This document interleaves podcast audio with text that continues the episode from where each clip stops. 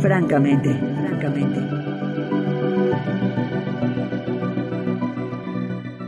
Bienvenidos.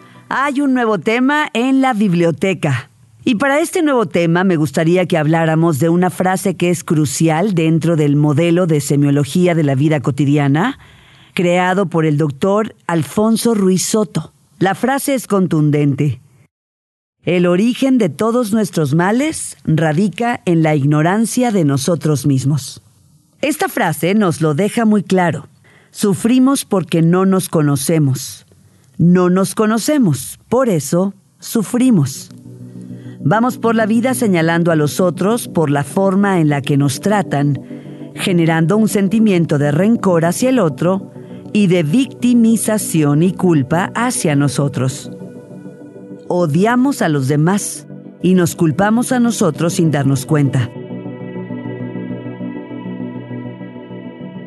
El curso 1 de Semiología de la Vida Cotidiana habla precisamente del conocimiento de uno mismo. Como no nos conocemos, pues no sabemos cómo manejar de forma apropiada nuestros pensamientos, emociones y por lo tanto nuestras acciones esto ha generado una discordia interna que fractura nuestra calidad de vida. ¿De qué forma nos afecta esto? La salud, las relaciones, la productividad, la frustración sexual. Todo esto termina como una espiral autodestructiva sin saber realmente cómo salir de ahí ni por qué nos metimos ahí. También ocurre que para muchas personas, mujeres, hombres de todas las edades, que este desconocimiento interno propicia una gran paradoja. No se es capaz de disfrutar intensamente todo lo que se ha logrado. Hay una sensación de insatisfacción, tragedia, un drama, que no radica tanto en las desdichas grandes o pequeñas que nos haya tocado vivir, sino en toda la felicidad que, habiéndola tenido, se ha desperdiciado, que habiéndola podido vivir y disfrutar, se ha tirado por la borda, de forma inconsciente a lo largo de muchos años. La pregunta que podríamos hacernos hoy es, ¿esto puede cambiar? ¿Nuestra vida cotidiana puede transformarse? La respuesta es sí. ¿Cómo? ¿Cómo lo hacemos? No hay otra manera, conociéndonos. Un conocimiento interno más pertinente nos facilitará la creación de condiciones más propicias de realización personal.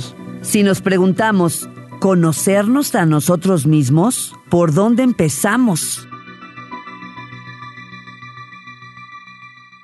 Bueno, pues tendríamos que empezar por conocer el potencial individual.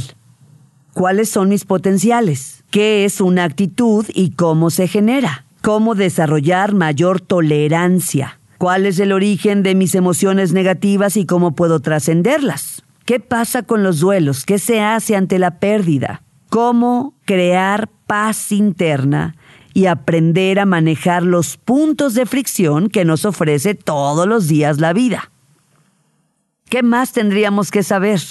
Estudiar la relación entre el imaginario, es decir, los condicionamientos educativos que integran la falsa personalidad, aquel que creo ser pero no soy, y el que soy realmente, lo que en semiología de la vida cotidiana llamamos el yo observante, es decir, esta capacidad crítica y autocrítica que tiene mi propia conciencia, que se vuelve un testigo silencioso. Pero ¿qué crees? Una conciencia autocrítica que me permite verme sin juzgarme, percibirme sin juicio y entonces verme así implicaría que me he reconciliado conmigo, con nuestra propia intrabiografía, y entonces podremos ofrecer una mejor versión de nosotros mismos.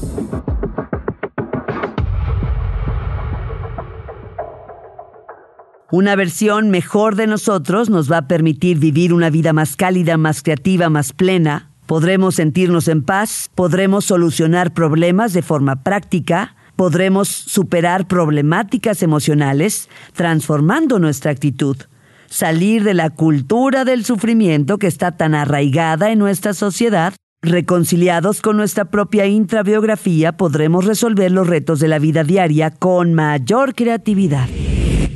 Este es el objetivo central de conocernos a nosotros mismos. Un modelo ideal semiología de la vida cotidiana que nos permitirá un más accesible y adecuado conocimiento de nosotros mismos. ¿Es posible ser feliz? Es posible. ¿Es posible manejar los problemas desde otra perspectiva? Es posible. ¿Es posible mejorar la calidad de mis actitudes? Es posible. ¿Es posible dejar de sufrir? Es posible. ¿Es posible llevarme mejor conmigo y con los demás? Por supuesto que es posible. ¿Cómo se hace eso? Conociéndonos y reconciliándonos con nosotros mismos. ¿Estás listo para empezar el viaje?